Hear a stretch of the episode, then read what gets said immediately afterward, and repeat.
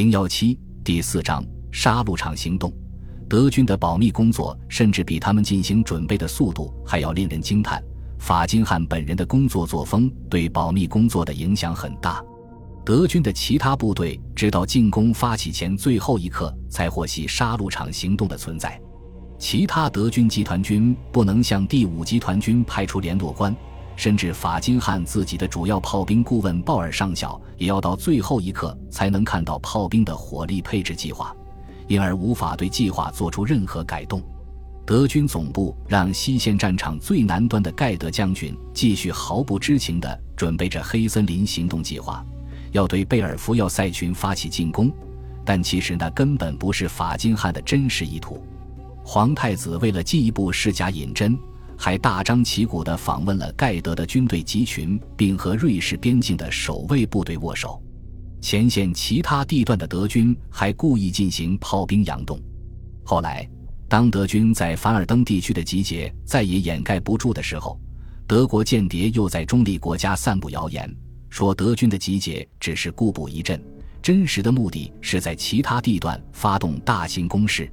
德军甚至告诉那些调到凡尔登战线后方新设立的大规模野战医院的护士们说，他们此来只是医治内科疾病的。德军保密手段效果如何？我们在下文可以看到。但令人震惊的是，德国的盟国奥匈帝国同样被蒙在鼓里。法金汉此举在外交上是一个错误，后来也的确带来了严重后果。莫兹河沿岸山地地形破碎，遍布着森林，在冬天还常常有浓雾笼罩。这些因素都有助于德军的保密工作。德国人巧妙地利用地形，进一步施假引真。德国艺术家弗兰茨·马克和其他很多艺术家一起为大炮画了伪装网和遮盖的帆布。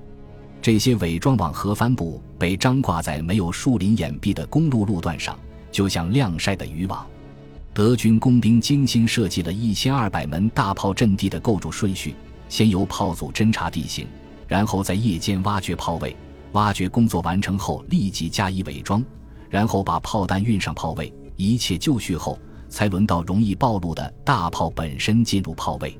总攻之前，德军在遇到法军炮兵骚扰必须还击的时候，只允许那些已经在这个地区驻守了很长时间的炮组和法军对射，因为这些炮组的位置应该早已被法军发现了。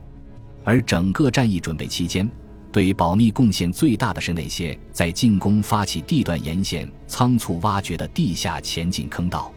在一九一五年，双方徒劳无功的各自攻势当中，主攻部队在开战之前都要被塞进露天的前进坑道里，很容易被警觉的敌人发现，因此也就丧失了进攻的突然性。不但无法保密，而且肯定会招致敌方的炮火反准备，遭受惨烈的人员伤亡。协约国的将领们从未吸取过教训，但德军吸取了教训。这次凡尔登战役之前。德军的步兵藏进了这些宽敞且防弹的地下前进坑道，以躲开法军的侦察。有些坑道甚至能容纳半个营的兵力。在进攻发起日，从地下坑道钻出来的进攻部队通常需要冲过一千码宽的无人区，而不是五十码。德军这样做有点冒险。成功的前提是他们的大炮可以摧毁绝大多数法军的七十五毫米野战炮。后来，德军在一九一八年三月对英军发动的进攻当中，故技重施，取得的奇袭效果甚至比这次还大。除了地面的准备工作之外，此次战役中，德军还在世界战史上首次实践了空中保护伞的做法。在一九一六年之前，双方的空中作战基本上只限于英勇的单个年轻飞行员驾驶着漂亮而原始的飞机进行一对一的空中决斗。照相侦察在当时已经出现了，齐柏林飞艇当然也已被用来进行空袭。以上便是当时空中作战的所有形态了。这次在凡尔登，空中作战将创造新的历史。德军首次大规模运用飞机来支援地面作战。在发动进攻之前，德军将其主要空中力量集结到了这个地区，包括一百六十八架飞机。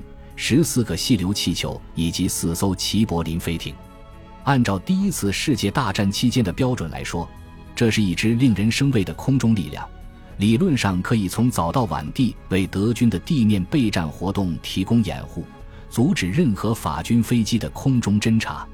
就像德军炮兵用拦阻射击的方式封堵法军步兵增援一样，德军发动进攻之后，其空中掩护保护重要的炮兵观测气球，防止炮兵的眼睛被法军飞行员击落。过去决斗逝世的空中孤胆英雄的日子屈指可数了。空战离后使不列颠空战的模式又进了一步。凡尔登城历史悠久而光辉。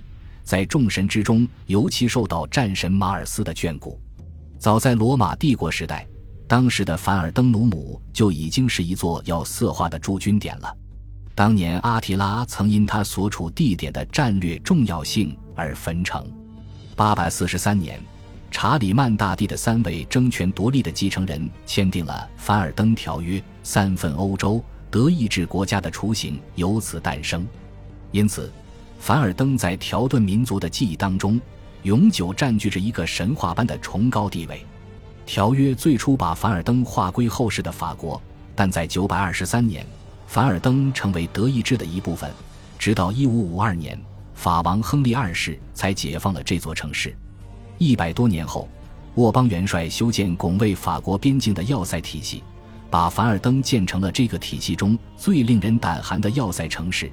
也由此进一步确立了法国对凡尔登的所有权。凡尔登从三十年战争中第一次遭到围攻到一九一六年，基本上每一百年就会被围攻一次。一七九二年，凡尔登被普鲁士军队的大炮围攻，最后要瑟司令官伯勒佩尔宁愿自杀也不投降。一八七零年普法战争中，凡尔登坚守的比瑟当、梅斯、斯特拉斯堡都要久。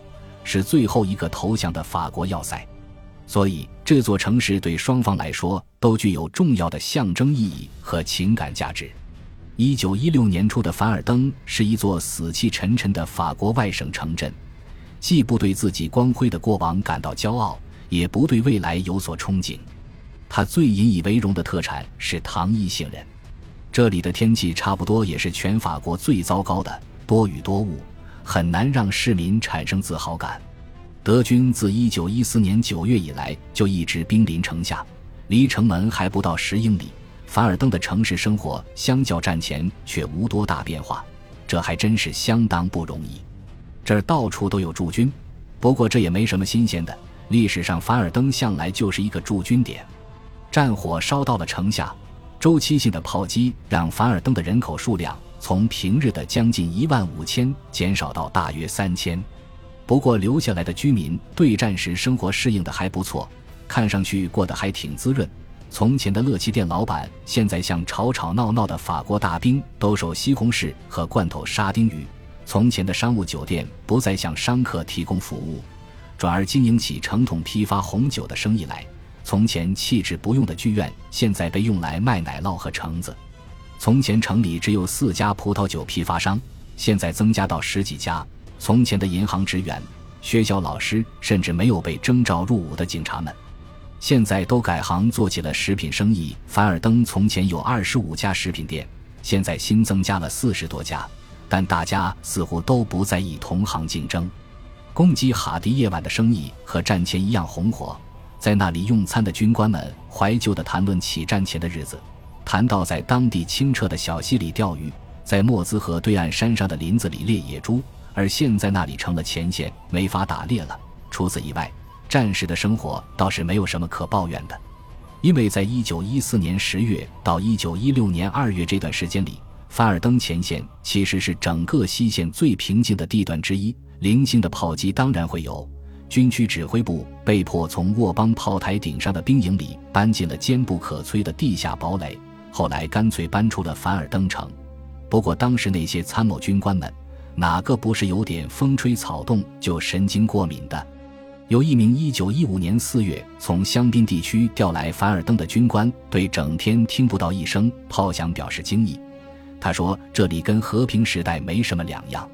凡尔登战线后方的生活很惬意，平静的让人丧失警惕，就像1941年日本进攻前的新加坡一样。”其中最缺乏警惕性的就是法军总部。凡尔登坚不可摧的名声在外，号称地表最强要塞，是一战时期的直布罗陀外加新加坡。马恩河战役的时候，凡尔登的攻势经受住了考验。德国皇太子指挥的集团军都已经合围了这座要塞。霞飞害怕守军遭受普法战争期间巴赞元帅的军团困守梅斯的命运，当时已经下令弃城。还好法军第三集团军司令上了年岁，还留着美国南北战争时期的胡子的萨拉伊将军抗命不遵。凡尔登扛住了德国皇太子发动的反复攻击，稳如磐石，为当时正向巴黎退却的整个法军左翼战线提供了稳定的支撑点。